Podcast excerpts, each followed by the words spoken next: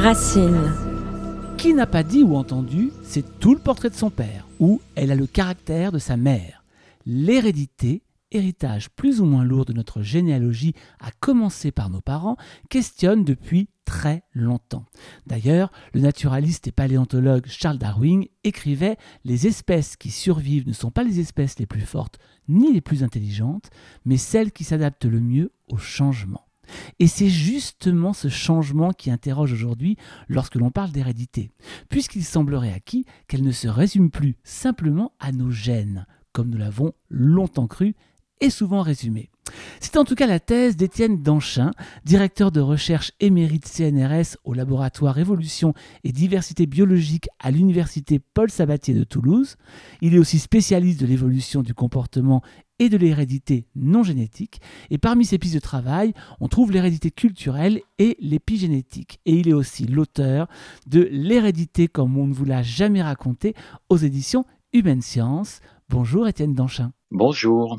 Quand on travaille sur l'hérédité, évidemment, et quand on parle d'hérédité, on a envie de définir l'hérédité. Qu'est-ce que c'est que l'hérédité? Alors l'hérédité, c'est euh, justement ce que vous avez dit dans votre introduction, le fait que les enfants ressemblent à leurs parents. Sans cette hérédité, il n'y aurait pas d'évolution ni par sélection naturelle, ni par quelconque autre mécanisme.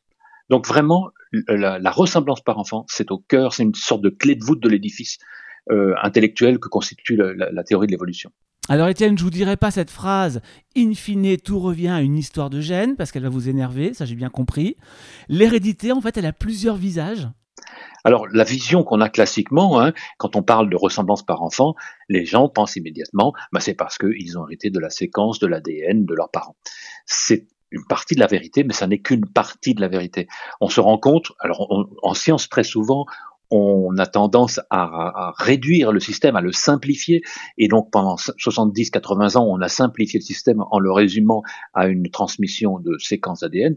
Mais en fait, aujourd'hui, on est obligé de réouvrir cette boîte, de réintroduire de la complexité pour aller un cran plus loin.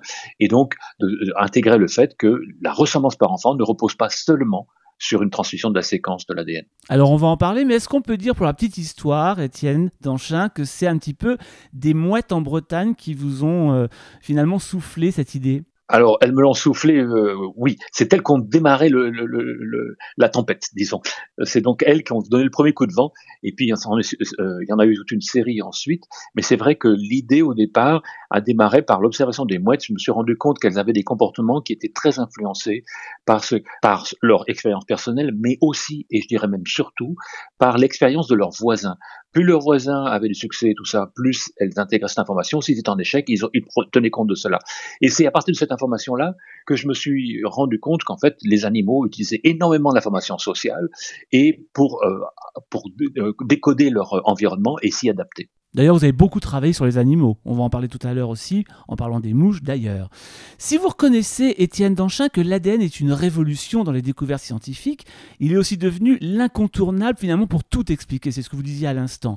Vous semblez dire que l'étude de sa séquence ne suffit pas à déterminer les hérédités. Et si l'on reste pour le moment uniquement dans la génétique, vous écrivez la fonction biologique de l'ADN dépend de la forme 3D prise par les sous-parties de cette molécule. C'est quoi cette forme ADN et ses sous-parties et pourquoi c'est important? Alors, la, fonction de l'ADN, déjà, c'est d'encoder une information, d'accord? On pourrait le comparer à des recettes. Euh, mais bien entendu, c'est bien beau d'avoir le livre de, recettes, mais encore faut-il savoir l'utiliser. Utiliser à bon escient l'information qui est dedans. Aller chercher les bonnes recettes pour un repas, selon les conditions, selon la saison, selon le type de client qu'on va avoir, etc. Et donc, tout cela, euh, la, génétique, la, séquence de l'ADN, ce sont les recettes. Mais il faut aussi avoir un savoir-faire de comment on utilise ces recettes. Et ça, c'est une, une, toute autre histoire. Et on comprend bien que ce savoir-faire, il doit aussi être transmis en même temps que les recettes. Si on ne transmet que le livre de recettes, on ne sait pas vraiment l'utiliser. Donc il faut vraiment savoir utiliser à bon escient l'information génétique. Eh bien, c'est le domaine de ce qu'on appelle l'épigénétique, c'est-à-dire euh, les, les, les, mécanismes qui vont faire que tel gène va être exprimé dans telle lignée cellulaire, alors que tous les autres sont silencés, etc. L'épigénétique, pour les gens qui n'en ont jamais entendu parler, prend en, en compte l'environnement, c'est ça? On peut, on peut aussi le résumer comme ça? Il est sous l'influence de l'environnement, il va prendre en compte l'environnement. Et euh, comme vous avez parlé de la dimension 3D, en fait, cette épigénétique va changer la forme de l'ADN dans ce qu'on appelle la chromatine, dans les chromosomes, hein, va changer la forme et va la rendre ou non accessible à la traduction et donc à l'expression de, de, de, des gènes. Il y a des parties de la, séquence de l'ADN dans la chromatine, dans les chromosomes, qui sont complètement fermées et donc inaccessibles et donc silencées. Tous les gènes qui sont dans ces, parties-là ne sont pas exprimés. Et donc cette modification de la structure 3D, de la dimension 3D de la molécule de l'ADN, va faire que ou non le, les gènes qui sont dans ces endroits-là sont exprimés ou non. Et c'est comme ceci que, en fait, les différents types de lignées cellulaires qui existent dans notre organisme, on a à peu près 250 types de cellules dans un organisme humain, eh bien, émergent grâce au fait que ce ne sont pas les mêmes parties de ce livre de recettes constitue le génome qui sont exprimées dans une ligne cellulaire ou dans une autre. Alors donc, le gène, si on a bien compris, c'est un, peu l'information véhiculée par la molécule d'ADN. Quel va être le rôle euh, dans le principe d'hérédité du gène? C'est l'information comme euh, comme euh, comme euh, la comparaison avec le livre de recettes marche assez bien, hein, en ce sens que elle est là l'information, mais elle est neutre, elle est elle est inactive, elle est inerte, elle ne s'exprime que en interaction avec l'environnement. Et ce mécanisme, le mécanisme qui est entre les deux, qui va permettre cette expression en interaction avec l'environnement, c'est le mécanisme épigénétique, c'est-à-dire en gros la qui va conduire à une modification de la structure de l'ADN dans la, le, le, chromosome et donc son accessibilité à toute la machinerie euh, moléculaire et cellulaire qui va exprimer ou non les gènes. Il y a deux grands domaines qu'on doit transmettre en même temps, mais en fait il y en a plus, mais il y en a au moins deux concernant l'information dans l'ADN. C'est d'une part l'information elle-même, et puis aussi comment savoir l'utiliser, comment l'utiliser à bon escient. Si j'ai bien compris aussi ce que vous dites, euh, toujours dans, la partie génétique, il est compliqué de définir toute chose par l'étude de la cause pour en conclure finalement ses effets. Par exemple, vous dites on va parler souvent du gène de la peur, du gène de... Et, en réalité, il n'y a pas un gène spécifique. L'hérédité mélange plusieurs gènes. C'est un petit peu ça l'idée? Euh, C'est plus que ça. C'est Souvent, on appelle les gènes selon le contexte dans lequel on les a mis en évidence. Et donc, euh, il y a des histoires qui sont bien connues de gènes qui ont été découverts par différentes personnes, qui les ont l'un découvert le contexte de l'émergence des ailes chez les, drosophiles, c'est un exemple, et qui est, réel, euh, et euh, les autres travaillaient sur le cancer du sein et se sont rendus compte que c'était le même gène. Alors l'un l'avait appelé euh, cancer du, euh, gène du cancer du sein.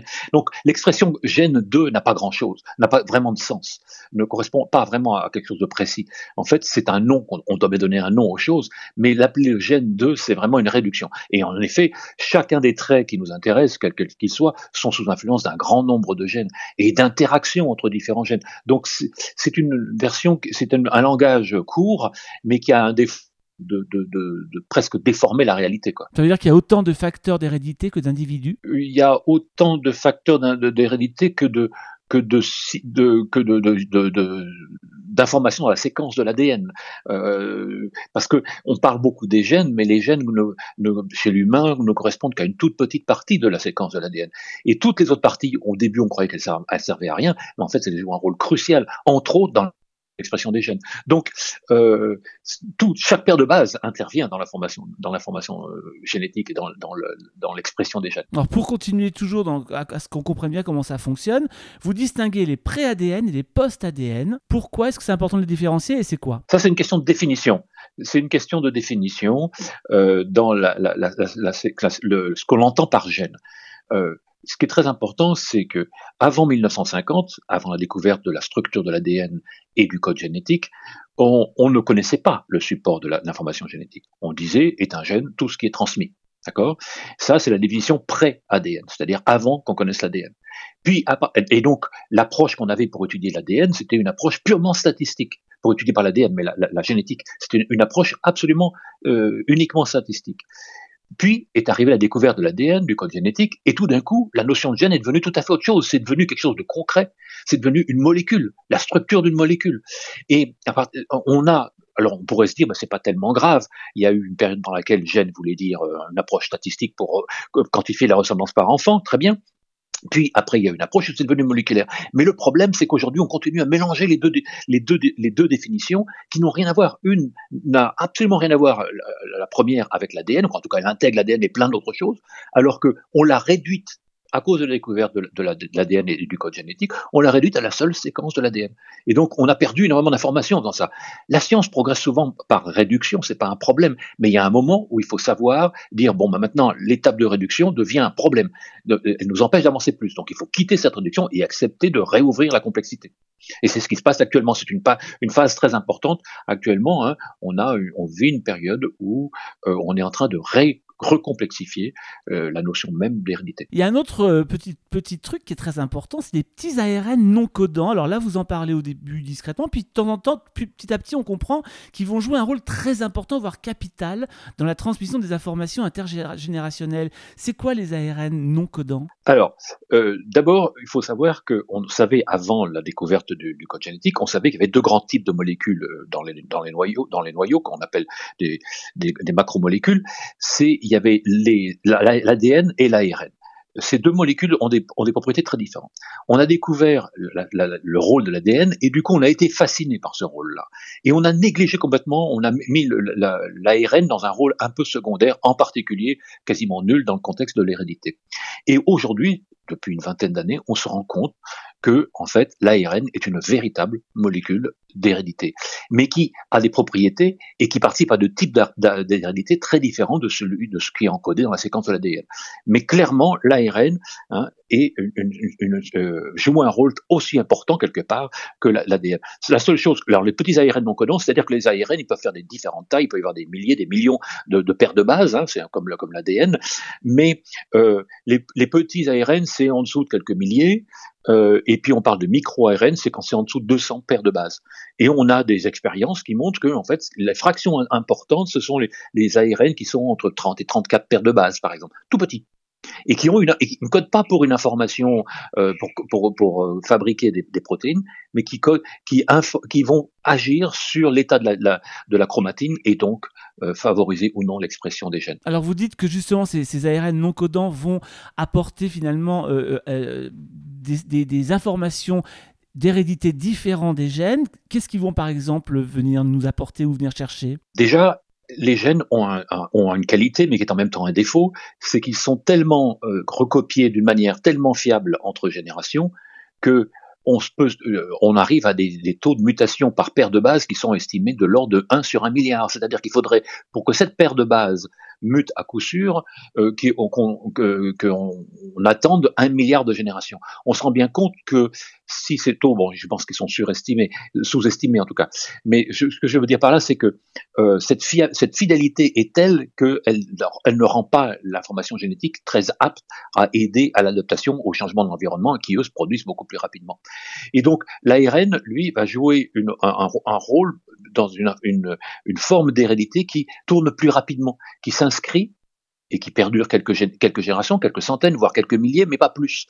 Euh, alors que l'ADN, elle, permet lui, cette molécule permet de d'engranger une information sur le très très long terme. Alors, il y a, et c'est là où vous ouvrez euh, une nouvelle porte, j'ai envie de dire, l'hérédité non génétique. Vous avez créé le concept d'hérédité inclusive. Est-ce que c'est à partir de ce concept-là, justement, qu'on va mieux comprendre ce qu'est l'hérédité non génétique et puis, justement, comment vous la définissez? J'ai pris une définition très réductrice de génétique, je pense que c'est la définition que tout le monde a dans sa, tête, c'est l'information qui est encodée dans la séquence de l'ADN. D'accord? Donc, pour moi, le mot génétique, c'est tout ce qui est séquencique, si on, peut inventer ce mot-là, hein, que je me suis permis d'inventer, c'est toute l'information qui est dans la séquence. D'accord? Euh, et bien, par, une fois qu'on a défini comme ceci euh, la génétique, devient non génétique toute information qui est transmise, mais qui n'est pas inscrite dans la séquence de l'ADN par définition.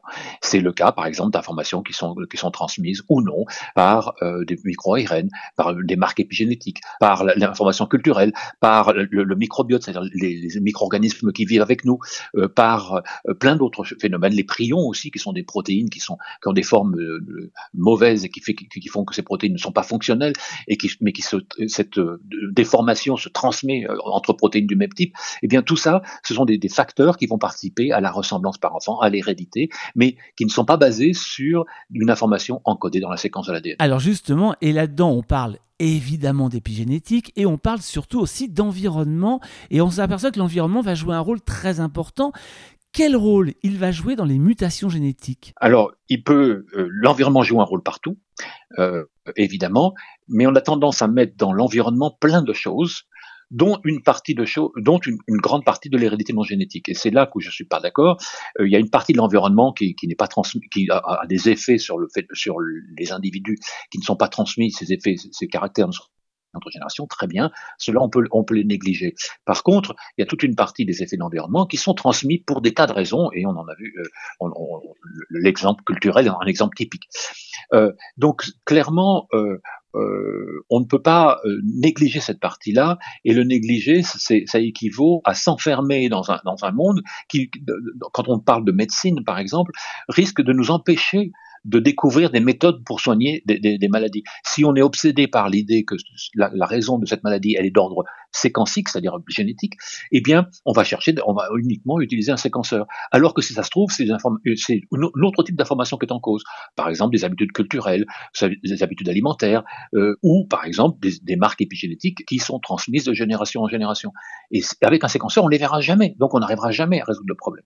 Donc, en médecine, c'est vraiment important de, voir, de bien faire la, part entre le, génétique et non génétique, parce que ce ne sont pas les mêmes méthodes pour étudier et essayer de soigner. Alors justement, et là on va rentrer un peu euh, dans le concret, dans une famille par exemple, vous rappelez que bien souvent, les parents vont s'impliquer dans la relation avec leurs enfants de la même manière que celle qu'ils ont reçue avec leurs propres parents. Alors par exemple, un enfant choyé aura de grandes chances de choyer son futur enfant, et un enfant maltraité aura plus facilement tendance à maltraiter son futur enfant.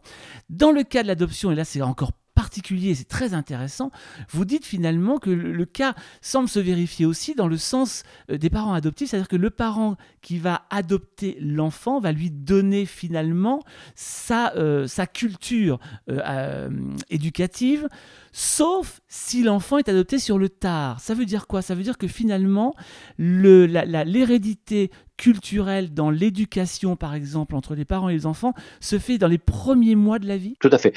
Le, les premiers, il y, a eu, il y a des livres, un livre qui est paru chez Humaine Science qui s'appelle Les 1000 premiers jours, euh, qui inclut, les, dans ces 1000 premiers jours, sont inclus la gestation elle-même, et clairement, euh, cette période-là est absolument fondamentale. Les effets de l'environnement sont infiniment plus influençants, influenceurs très tôt dans la vie que plus tard dans la vie. Donc le, comportement, la transmission du comportement maternel, parental, euh, maltraitant ou bien traitant, disons, euh, va se faire effectivement et sera d'autant plus influentiel que cette, euh, cette maltraitance ou cette bien-traitance s'exprime tôt dans la vie.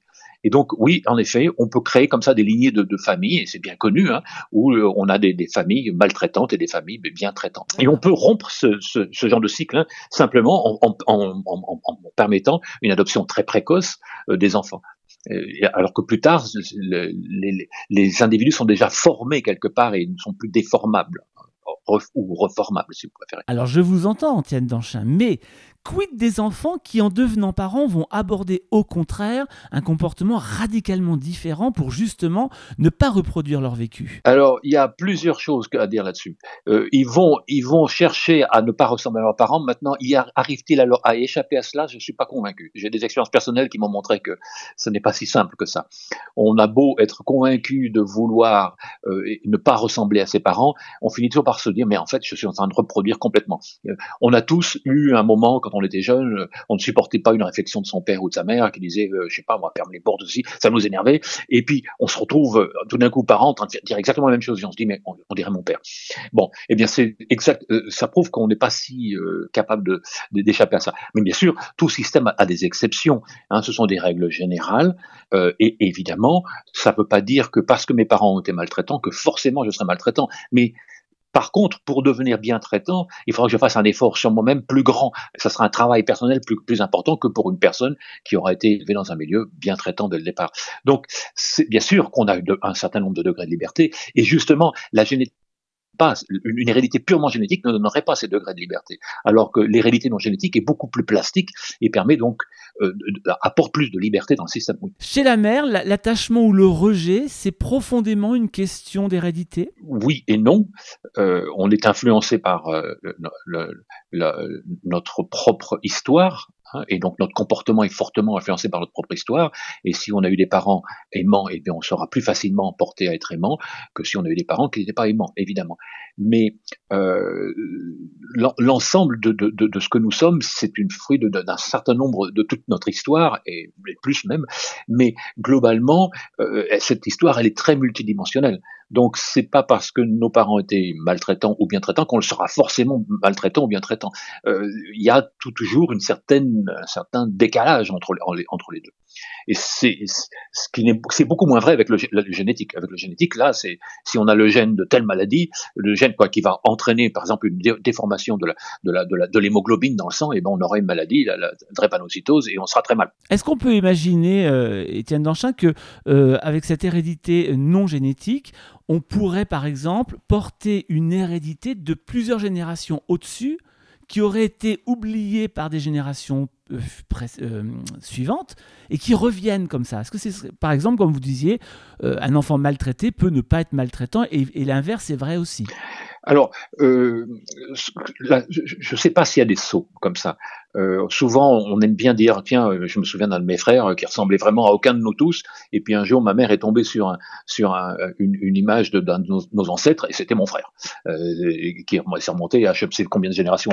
Donc, c'était assez étonnant, peut-être ressemblant. Mais euh, je, je pense pas. Ce qui, est important de comprendre, c'est que ce que nous sommes, nous, aujourd'hui, ce dont nous avons hérité, peut avoir été euh, acquis, avoir été le résultat d'une influence environnementale sur quelqu'un qui vivait il y a 2000 ans. Oui, ça c'est possible, c'est tout à fait possible. C'est-à-dire que quelqu'un qui vivait il y a 2000 ans aurait subi un, choc environnemental d'une nature ou d'une autre, qui aurait, qui aurait influencé l'expression de ses gènes d'une certaine manière, qui l'amène à avoir un certain aspect, un certain comportement, un certain aspect, et que cette ressemblance qu'il a, a, été transmise telle qu'elle depuis 2000 ans. Oui, ça c'est tout à fait possible. Êtes-vous d'accord avec l'idée qu'on ne transmet pas absolument tout ce qu'on est comme des copies conformes? Ah oui, bien sûr, oui. Dans ce cas-là, euh, comment est-ce qu'on explique que certains, certaines, euh, certains facteurs sont, sont héréditaires, sont transmis, et d'autres non? Alors c'est une, excellente question, euh, qui est une question à, un million de, dollars. Oui, oui, c'est une question très difficile à répondre, en ce sens que, euh, mais c'est une question qu'il faut se poser. Pourquoi certains facteurs euh, sont transmis et d'autres ne le sont pas? Alors, j'ai un début d'embryon de, réponse à cette question, c'est que on va transmettre des réponses à des, des variations de l'environnement qui sont susceptibles de durer longtemps. Si euh, aujourd'hui l'environnement est humide et puis qu'il devient sec, si cette sécheresse est appelée à durer longtemps, j'ai intérêt à transmettre cette information. Donc la sélection naturelle a favorisé les individus qui sont capables de transmettre ce type d'information. Donc en fait, on va la, sélection naturelle va favoriser la transmission de, d'adaptation à de nouveaux environnements quand ces changements se font relativement rarement. Et plus ils se font, ils se font rarement, plus il y a intérêt à le transmettre aussi vite que possible, de façon à ce que les enfants soient immédiatement euh, façonnés pour être préadaptés entre guillemets à cette euh, à cette nouvelle situation.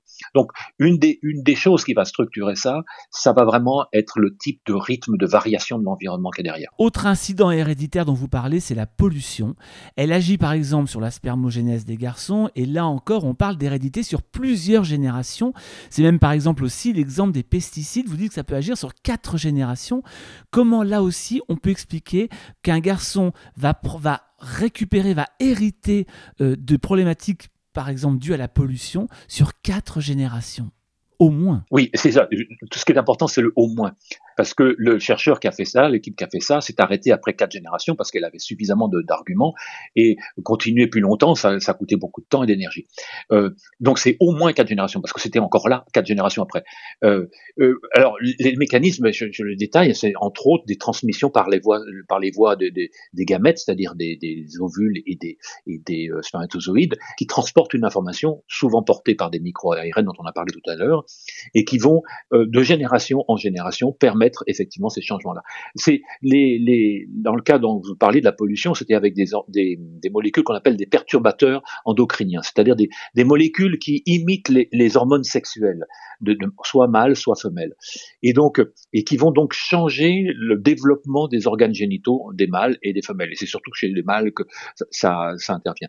Et ce qui est intéressant, c'est intéressant et alarmant, c'est que ces molécules perturbateurs endocriniens, ce sont des molécules qui sont classiquement utilisées en agronomie, en particulier dans, dans la culture du vin par exemple. Et donc, euh, aujourd'hui, on, on, ne peut pas s'empêcher de, de, penser que cette diminution de la, de la fertilité mâle qu'on trouve chez les humains, c'est-à-dire avec une diminution forte de leur, du, leur spermatozoïdes, du nombre de leurs spermatozoïdes et de leur état, euh, ne, pourrait très très bien être le résultat de cette pollution donc, qui nous entoure, d'où des, des, réflexions sur euh, à quelle distance doit-on euh, accepter que les, les, euh, les, les agriculteurs puissent répandre des produits par rapport aux écoles, aux habitations, etc., où vivent des, des, jeunes enfants. Et comme je l'ai dit tout à l'heure, les influences qui interviennent tôt dans la vie sont plus, ont plus d'effet que les influences qui, arrivent plus tardivement dans la vie.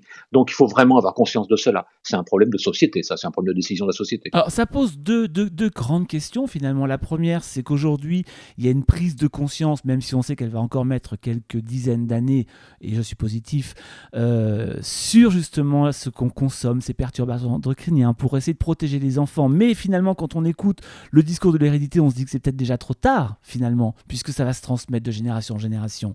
Et puis l'autre grande question, c'est cette hérédité environnementale est-ce qu'elle pourrait devenir un danger à la survie de l'espèce humaine? Parce que si la qualité des spermatozoïdes décroît au fur et à mesure des générations, est-ce que l'hérédité, Étienne Danchin, pourrait être cette fameuse clé du fantasme de la fin du monde? Euh, En tout cas, euh, donc déjà, c'est pas trop tard, il n'est jamais trop tard pour agir. Hein, ça c'est un premier point. Donc faut surtout pas se laisser partir dans une, parce que ça c'est une justification pour continuer à faire pareil. Donc ça serait totalement irresponsable, il me semble. Mais euh, c'était vrai qu'on joue avec des choses tellement fondamentales qu'un des effets que ça peut avoir, c'est que ça, va réduire la fertilité et donc la taille de la population elle-même. Mais bon, dans un premier temps, je vous avoue en toute sincérité que je vois ça plutôt comme quelque chose de positif, cet, cet aspect-là, euh, en ce sens que une des choses dont on parle très rarement quand on discute de, de l'environnement, de l'écologie et de ça, c'est que en fait l'impact de l'humanité dépend de son nombre. Plus on est nombreux, plus notre impact est grand. Si on double la taille de la population aujourd'hui, du jour au lendemain, du jour au lendemain, l'impact de l'humanité aura doublé. Et si on le divise par deux, il aura diminué par deux. Donc il faut avoir conscience qu'une des données du problème, c'est bien la taille de la population humaine. Et ça, on n'en parle pratiquement jamais. Euh, si on regarde, 90% des pays du monde ont une politique nataliste. Il y a des raisons à cela, hein, d'accord? La France en fait partie. Euh, on pourrait en discuter. Euh, et en tout cas, ce qui est clair, c'est que ces effets négatifs sur la fertilité humaine de, de certaines molécules qu'on utilise auront au moins le mérite, je ne dis pas qu'il faille le faire, bien entendu, mais ça aura au moins le mérite secondaire de diminuer la, croissance de la taille de la population humaine, qui est un véritable, véritable danger. Le vrai danger, il est là, en fait. Si on était deux fois moins nombreux aujourd'hui, on aurait, on aurait, on, serait beaucoup moins face à un problème écologique comme on est actuellement. C'est sûr aussi. Notre hérédité nous protège aussi des dangers, enfin, du moins, des dangers vécus par nos ancêtres, car vous le dites, la peur, par exemple, se transmet génétiquement. C'est un facteur de protection important chez les animaux les plus exposés, par exemple. C'est parfois plus inexplicable chez l'être humain, mais comme par exemple les phobies. Comment est-ce qu'on peut euh, euh, expliquer que la phobie, finalement, vient peut-être nous protéger de quelque chose? Je, voulais juste corriger un, un, mot que vous employez. Les peurs se transmettent de, par voie non génétique, justement. Oui, pardon, excusez-moi, autant ah, pour oui, moi, effectivement. Juste pour corriger. Mais euh, ça, c'est une première chose. Alors, on a pu montrer, en effet, que la, la, la, le fait d'apprendre à avoir peur de quelque chose va modifier l'état de nos spermatozoïdes ou de nos ovules, puisque dans ce cas-là, ça marche des deux côtés, aussi bien par la voie mâle que par la voie femelle et va faire que nos enfants vont naître en ayant une peur naturelle pour la chose en question, euh, indépendamment du fait qu'ils n'ont jamais été conditionnés à avoir peur de cela. Et donc, oui, effectivement, on sait, on connaît les, on commence à connaître les mécanismes qui sont responsables de cette ressemblance par enfant, de cette hérédité. Si je développe une, une phobie pour quelque chose, eh bien, je suis, j'ai très, même si je n'interagis jamais avec mes enfants, il, est très possible que je leur transmette cette phobie simplement par le fait que je leur ai transmis mes gamètes, c'est-à-dire soit mes ovules si je suis une femme, soit mes mes, mes spermatozoïdes si je suis un homme. Oui, e, effectivement, c'est une réalité. En tout cas, positif pour le coup. Euh, oui, bien sûr, il y a un avantage euh, adaptatif qui est évident. Hein. Si, si moi, en tant que parent, j'ai peur de telle chose, c'est qu'il y a un danger. Donc, j'ai intérêt à le transmettre à mes enfants d'une manière ou d'une autre pour qu'ils évitent ce danger.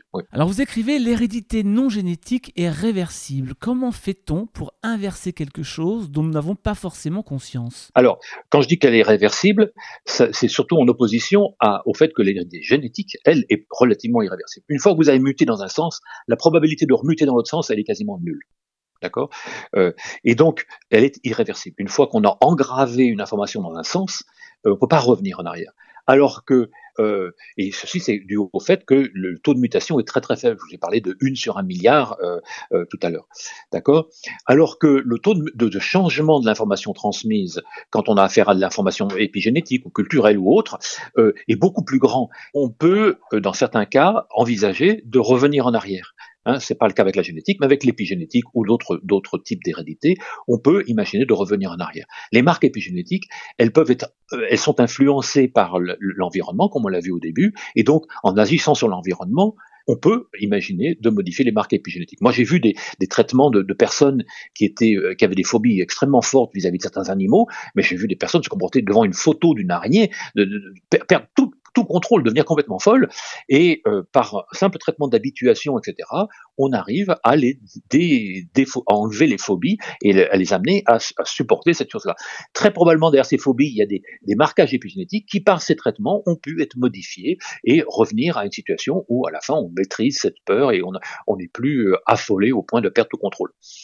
Donc, effectivement, l'avantage de, de, de, de, toute l'hérédité non génétique, c'est qu'elle a un turnover plus rapide que l'hérédité génétique et qu'en conséquence, on a toujours l'espoir de pouvoir revenir en arrière si besoin. Alors, il y a bien évidemment, quand on parle d'hérédité, on pense aussi à la maladie. Et là, on apprend des choses aussi intéressantes. Et je pense par exemple au diabète. On a souvent associé le diabète, et vous dites d'ailleurs que euh, on, a longtemps cherché les vraies causes du diabète, qui restent un petit peu, un petit peu sombres. On l'associe généralement à l'obésité, à une alimentation trop grasse et trop sucrée. Et puis là, d'un coup, qu'est-ce qu'on apprend? C'est que le diabète, en tout cas entre un père et son fils, peut être transmis par le spermatozoïde. Et là, ça va changer beaucoup de choses, puisque finalement, il y a des hommes qui vont avoir des, comportements alimentaires, sociaux totalement, euh, euh, je dirais, équilibrés et parfaits, et être diabétiques. Oui, alors c'est clair que euh, c'est une des choses. D'abord, il faut bien comprendre que le diabète et l'obésité en général c'est un des principaux problèmes de, santé publique qui existent à l'échelle mondiale. Hein. On, estime entre 1 et 2 milliards le nombre de personnes concernées actuellement par ces problèmes. Donc c'est un énorme problème de santé publique. Et ce, problème est d'autant plus grave que justement, si on acquiert dans, son jeune temps, avant la reproduction, euh, euh un diabète, en particulier chez les hommes, euh, les, donc les hommes masculins, hein, j'emploie toujours le mot homme au sens masculin, euh, eh bien, si on constate qu'on euh, on, acquiert ce diabète, qu'on appelle le diabète de type 2, eh bien, on, va avoir une situation où, à la sortie, les, les, les, les mâles vont transmettre par leur spermatozoïdes, et ça a été démontré d'une manière indiscutable, vont transmettre à leurs fils la maladie, même si les, fils sont élevés dans une autre famille, euh, ont été l'embryon a été implanté dans une autre mère, euh, ils n'ont jamais vu leur père, etc. Ça, ils vont développer un diabète. Ils vont pas forcément être obèses, mais ils vont avoir l'intolérance au glucose et la et la, la résistance à l'insuline qui caractérise le diabète. Et donc, ils, ont, il faudra qu'ils soient soignés même s'ils ont une hygiène de vie normale. C'est une découverte majeure dans le domaine du diabète, ça par exemple? Alors, c'est assez amusant parce que dans, en 2015, j'étais à un colloque où on, qui, mélangeait des évolutionnistes et des gens qui travaillaient justement sur l'obésité et le diabète, et euh, ils me disaient, ils m'expliquaient que euh, ils, ils, savaient pas comment traiter le problème parce qu'ils voyaient qu'il y avait un effet boule de neige, hein, de génération en génération, le nombre de personnes euh, euh, concernées augmentait, mais on ne savait pas comment faire. Et là, tout d'un coup, on se rend compte que on a des pistes sur comment on pourrait agir. Il s'agit pas d'aller encore une fois, de, travailler sur les gènes eux-mêmes, sur la séquence de l'ADN, mais il s'agira de travailler plus sur des marques épigénétiques qui sont transmises par les, euh, par, les spermatozoïdes ou les ovules et qui vont influencer le développement de l'embryon. C'est des choses qui sont, qui sont complètement, euh, comment dire, euh, anachroniques, qui sont complètement iconoclastes par rapport à la vision classique que l'on a de l'hérédité. Mais ça veut dire que c'est un espoir vraiment, ça, pour la médecine? Ah oui, c'est un espoir. Et je me souviens très bien que j'avais, j'étais resté en contact avec certaines des personnes qui travaillent sur le, et sur le, le sur le diabète. Et lorsque j'ai vu ces articles, j'aurais immédiatement envoyé la référence en disant t'as vu ça? Et, il, en avait vu un des deux, mais pas les deux, euh, etc. Donc c'est tout d'un coup, on a des pistes pour travailler, euh, pour essayer de, d'imaginer des nouvelles thérapies qui permettent de au moins rompre cette, cette cascade euh, euh, négative hein, que je transmets, mais si j'ai eu des mauvaises habitudes. Mais entre parenthèses, ça, ça a été montré sur pas seulement sur le diabète, ça a été montré sur des maladies liées à des carences alimentaires, sur des maladies, sur des différents types de maladies. C'est cette transmission là, on peut espérer l'arrêter. Et puis il y a certaines maladies qui peuvent aussi être la résultante d'une histoire du passé. Alors je m'explique. Vous parlez par exemple de l'obésité, pour rester un peu dans ce domaine, et cette histoire de la grande famine en Hollande entre 44, 1944 et 1945 qui a provoqué des phénomènes d'obésité sur des générations suivantes. Est-ce que l'hérédité non génétique est, peut être le, souvent le fruit d'une histoire de vie? La réponse à votre question est oui, plus qu'une histoire de vie, parce que quand on dit histoire de vie, on pense à l'histoire de l'individu mais on est aussi le fruit de l'histoire de nos ancêtres récents. C'est-à-dire que le fait que mes parents aient été dans une situation, une longue situation de jeûne pendant que ma mère était enceinte, par exemple, ce qui a été le cas en Hollande pendant cette famine de l'hiver. Hein. C'est les Allemands qui, pendant la guerre, ont isolé toute une partie de la, Hollande et l'ont affamée. Euh, eh bien, les descendants aujourd'hui, on en est à la deuxième génération, montrent une espérance de vie plus faible, c'est-à-dire qu'ils vont survivre moins longtemps, des problèmes de concentration, des, tas de problèmes médicaux qui sont des qui sont alors ce sont des corrélations bien entendu, mais, mais qui sont leur, euh, qui qui apparaissent comme étant présents uniquement chez les gens qui ont subi cette forte euh, famine pendant la guerre 40. Donc effectivement, on est le fruit de, des gènes que nos parents nous ont transmis, mais aussi de leur histoire. Et je vous ai parlé tout à l'heure que peut-être on pourrait être le fruit de l'histoire d'ancêtres qui vivaient il y a 2000 ans d'ici. Donc c'est sur des échelles de temps, sur un nombre de générations qui est assez conséquent qu'on peut imaginer cela. Un 2000 ans, c'est à peu près 80 générations humaines. Et ça nous mène ça directement sur un sujet qui vous passionne, c'est l'hérédité culturelle. Alors là, l'hérédité culturelle, si je ne euh, vous trahis pas, c'est un système finalement d'imitation sociale. On refait ce qu'on voit ou ce qu'on nous apprend. C'est ça? C'est l'apprentissage social. C'est j'apprends à travers les autres. Je peux, il y a deux manières d'apprendre. Je peux apprendre en essayant par moi-même. Je donne un coup, de marteau, je vois ça marche, je me tape sur les doigts, ben j'apprends qu'il faut, il faut faire attention, etc. c'est ce qu'on appelle par essai-erreur, c'est l'apprentissage euh, euh, individuel. Et puis une autre manière d'apprendre, sans prendre de risques, c'est de regarder ce que font les autres. Parce que les autres, a priori, ils ont adopté le comportement qui est favorable à ma survie. Hein. Par exemple, si je vois que les gens évitent systématiquement les, le, de, manger certains types de champignons, eh ben, j'ai pas tellement intérêt à explorer ce que ça fait de ces champignons-là. Hein. Par contre, et même mes parents, c'est même plus loin que ça, mes parents m'apprennent et s'il faut, ils se fâchent pour m'expliquer. Non, tu veux pas toucher à ce champignon. Ils, se, ils, me font comprendre très vertement que c'est dangereux. Eh bien, euh, ça, c'est de l'apprentissage social. Et effectivement, l'apprentissage social peut conduire à l'émergence de ce qu'on appelle un processus culturel des traditions culturelles. Ici, on se comporte de telle manière, ailleurs, on se comporte de telle autre manière, et etc. Et donc, pendant très longtemps, on a pensé que la culture, le, phénomène culturel, c'est un phénomène uniquement humain, et on se rend compte aujourd'hui que c'est complètement faux, que de nombreux vertébrés longs, et récemment, on a montré que même des mouches comme les mouches du vinaigre, hein, qu'on voit, euh, c'est une mouche de 1 mm de long, que l'on trouve sur nos coupes de fruits en ce moment, d'ailleurs à cette époque de l'année à peu près. Les fameuses euh, drosophiles. même ces, les fameuses drosophiles, même ces mouches-là peuvent euh, ont les capacités de transmettre culturellement leurs préférences sexuelles, pas n'importe quel trait, leurs préférences sexuelles entre générations. Si je suis une jeune femelle, je ne sais pas ce que c'est qu'un bon mâle, j'arrive à l'âge de me reproduire, eh ben je regarde ce que préfèrent mes, mes, aînés et je fais comme elles. Si je vois que la majorité des femelles préfèrent tel type de mâle, eh ben je vais avoir tendance à développer la même préférence. Et si on y réfléchit bien, en ce qui nous concerne, on, a, on est exactement comme cela. Euh, il, y a, il, peut nous arriver de trouver une jeune femme qu'on voit absolument très, très, charmante, et puis elle dit trois mots, trois, quatre mots, et on dit non, c'est pas possible. Il y a le culturel est quelque chose de très important dans nos préférences. Et en fait, c'est simplement parce qu'on a été élevé dans un monde qui, qui n'était pas qui n'était qui était différent de celui de, de, de ces femmes de, de, ces femmes là.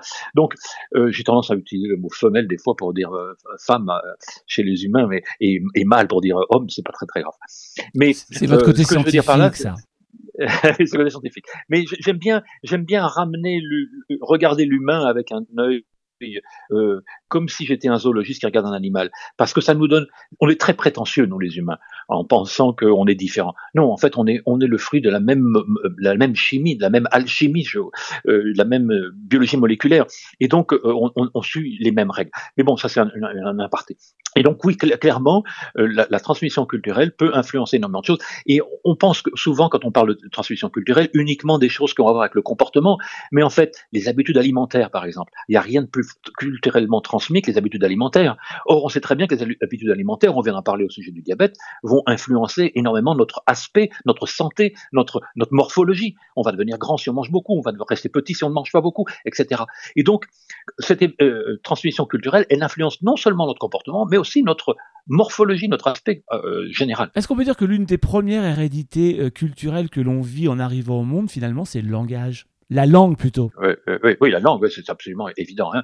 On parle la langue. Je dis toujours, je ne connais personne qui ne parle pas la langue de ses parents. Et pourtant, je connais des situations euh, compliquées. Je connais des gens qui habitent, euh, qui sont anglais, espagnols, qui habitent, euh, qui habitent, qui ont habité au Luxembourg, euh, qui ont eu un enfant qui a, a, a, grandi au Luxembourg, puis après ils en ont un autre qui a grandi en Espagne, puis un, troisième qui a grandi en, en, en, Angleterre.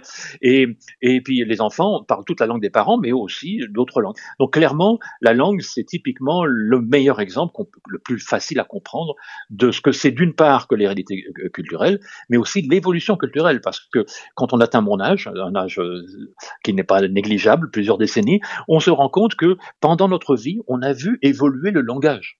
Il y a des termes qu'on pouvait pas, qui n'existaient pas. Il m'arrive que de, demander à mes enfants quand ils me parlent de, me traduire ce qu'ils disent. La première fois que j'ai entendu le mot taf, je dis mais de quoi tu parles? Euh, Ou je kiffe, ou j'ai plein d'autres mots comme ça que je ne connaissais pas. Euh, enfant, quand j'étais jeune, ces mots n'existaient pas. Donc, on voit dans une vie la langue évoluer. Donc, l'évolution culturelle est une réalité et la langue est le meilleur moyen de le voir. Et justement, depuis tout temps, l'homme, l'homme avec un grand H, hein, a migré. Est-ce que l'adaptabilité à une autre culture peut avoir le pouvoir de modifier l'hérédité culturelle? Les humains, comme tous les autres animaux, sont influencés par des, plein de contraintes de l'environnement, mais il y a une composante de l'environnement qui est l'environnement social. On est très fortement influencé par cela. Imaginez, très simplement, que vous soyez russe. Vous avez vos enfants qui grandissent en Russie. Vous leur apprenez, comme font tous les Russes, à vous faire des, bisous à vos amis, et entre famille, etc., et entre amis, sur la bouche. Vous émigrez en France. Vous arrivez à l'école, votre enfant va à la maternelle, et va à l'école. La première chose qu'il fait quand il trouve un copain, une copine qui lui plaît bien, il commence à l'embrasser sur la bouche. Vous imaginez immédiatement qu'est-ce qui va se passer. Mm-hmm. Donc, clairement, l'enfant a intérêt à apprendre très rapidement les règles du lieu où il se trouve. Il, est il a intérêt à se conformer aux règles du lieu. il doit apprendre rapidement que cette manière qui était valable de se comporter en Russie n'est pas du tout valable en France et peut même lui amener des ennuis sérieux. Et donc, oui, clairement, on est contraint de s'adapter à notre environnement social en permanence et la culture autour de nous, bon, on se dit bonjour de telle manière, on se dit au revoir de telle autre manière, euh, etc.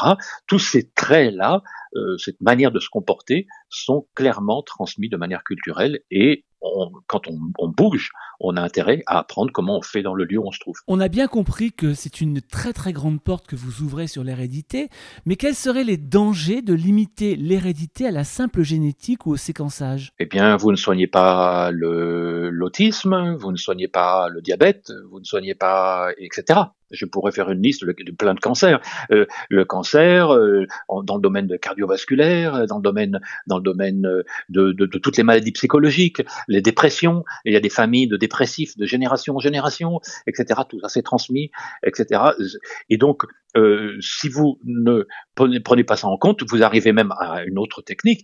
Je, vais me je vous rappeler une période qui est pas si vieille que ça, soit à l'époque où M. Sarkozy était le président de la République en France. Il avait un moment imaginé que l'on pourrait typer les, tester les enfants très tôt dans la vie, et puis on les classerait comme étant à risque ou pas à risque, et ces enfants n'auraient pas du tout la même euh, éducation, le même chemin possible devant eux, selon qu'ils ont été classés à risque ou pas à risque.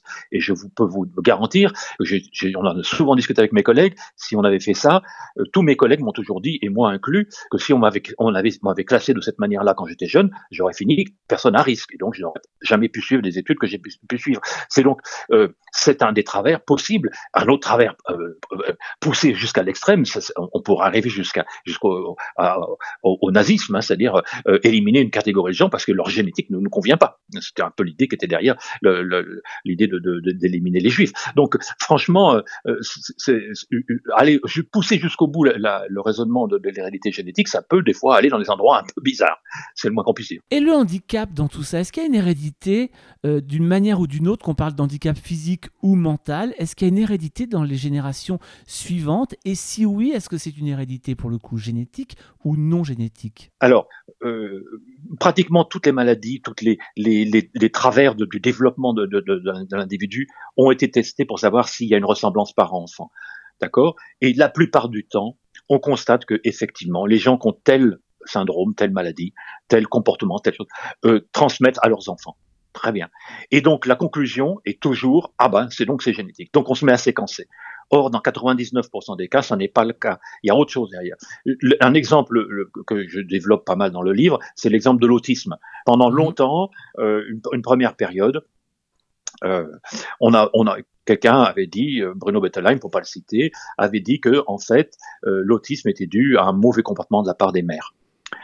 Et donc il a fait euh, des générations de mères qui étaient fautives et qui se disent mais qu'est-ce que j'ai bien pu faire pour que mon fils soit dans cet état-là? Moi j'ai connu des gens qui ont des enfants autistes, je peux vous raconter, je peux vous dire que c'est vraiment ça, ça, ça, ça, met en l'air une, une vie. Euh, et euh, il euh, puis après, on s'est rendu compte que les enfants euh, autistes, quand ils devenaient adultes, avaient des enfants qui avaient une forte probabilité de devenir autistes. Donc, en conséquence, on dit c'est transmis. Donc, en conséquence, on dit c'est génétique. Il y a eu même un groupe de 45 ou de, 50 personnes à l'échelle mondiale qui a essayé de trouver les gènes associés à, l'autisme. Ils n'ont rien trouvé de conclu. Quand on voit leur papier, ils n'ont rien produit. Et puis, on s'est rendu compte petit à petit que c'est quelque chose qui était transmis par, par, entre autres, par le microbiote. Euh, le, le, cas l'autisme est un cas très complexe parce qu'il y a des tas de dimensions derrière. Mais euh, visiblement, le microbiote euh, intervient. C'est-à-dire la microflore que vous avez dans, votre estomac, dans votre ventre, dans votre tube digestif, va influencer l'émergence de, de, micro, de, de l'autisme. À tel point qu'aujourd'hui, il y a des gens qui commencent à vouloir soigner l'autisme en changeant le microbiote intestinal des, Donc, des, des jeunes le, microbiote, c'est-à-dire qu'on fait des, transferts de, de, microflore, vous savez, c'est des transferts de matière fécale qui, permettent d'injecter un microbiote, un ensemble de, microflore dans l'intestin qui, qui, est saine et qui conduit l'individu à se développer. Et ça marche, ces méthodes marchent. Alors elles ne sont pas développées à grande échelle parce que ça pose des problèmes euh, d'éthique qui doivent être résolus, etc. Mais on a maintenant de véritables pistes pour commencer à soigner le, le, certaines formes d'autisme, en tout cas, par euh, des transferts de microbiote et euh, il y, a, y, a, eu des émissions sur de télévision qui montraient des, exemples où on voyait les, enfants pendant qu'ils étaient soignés ou pas soignés, et il y c'était pas les mêmes, c'était pas du tout les mêmes enfants. Donc, euh, on se rend compte que certes, il y a une transmission, mais cette transmission, elle est probablement en grande partie de nature non génétique. Et je dois avouer que très, je pense que quand on a affaire à la transmission d'un trait aussi complexe qu'une maladie comportementale, j'ai beaucoup de, doutes sur le fait qu'il puisse y avoir quelque chose de purement génétique là-dedans. Je n'ai pas dit que les gènes ne sont pas impliqués, mais je dis que euh, la transmission elle-même peut reposer sur, beaucoup d'autres choses que la seule question de la séquence de l'ADN. Étienne, vers quoi les recherches sur l'hérédité vous mènent dans l'avenir? Quels sont vos rêves? Ah, moi, mon rêve, c'est qu'on arrive à, mettre en place une, une nouvelle conception de l'hérédité et de l'évolution. Hein. Actuellement, la conception dominante s'appelle la synthèse moderne de l'évolution. Je ne vais pas rentrer pourquoi on l'appelle comme ça. Et je milite pour qu'on aille vers une nouvelle synthèse, que moi, personnellement, je préférerais appeler synthèse inclusive de l'évolution pour inclure toutes les dimensions de l'hérédité dedans cette nouvelle synthèse. Parce que le risque est grand que en fait les, gens se contentent d'intégrer dans la nouvelle synthèse seulement les effets de l'épigénétique.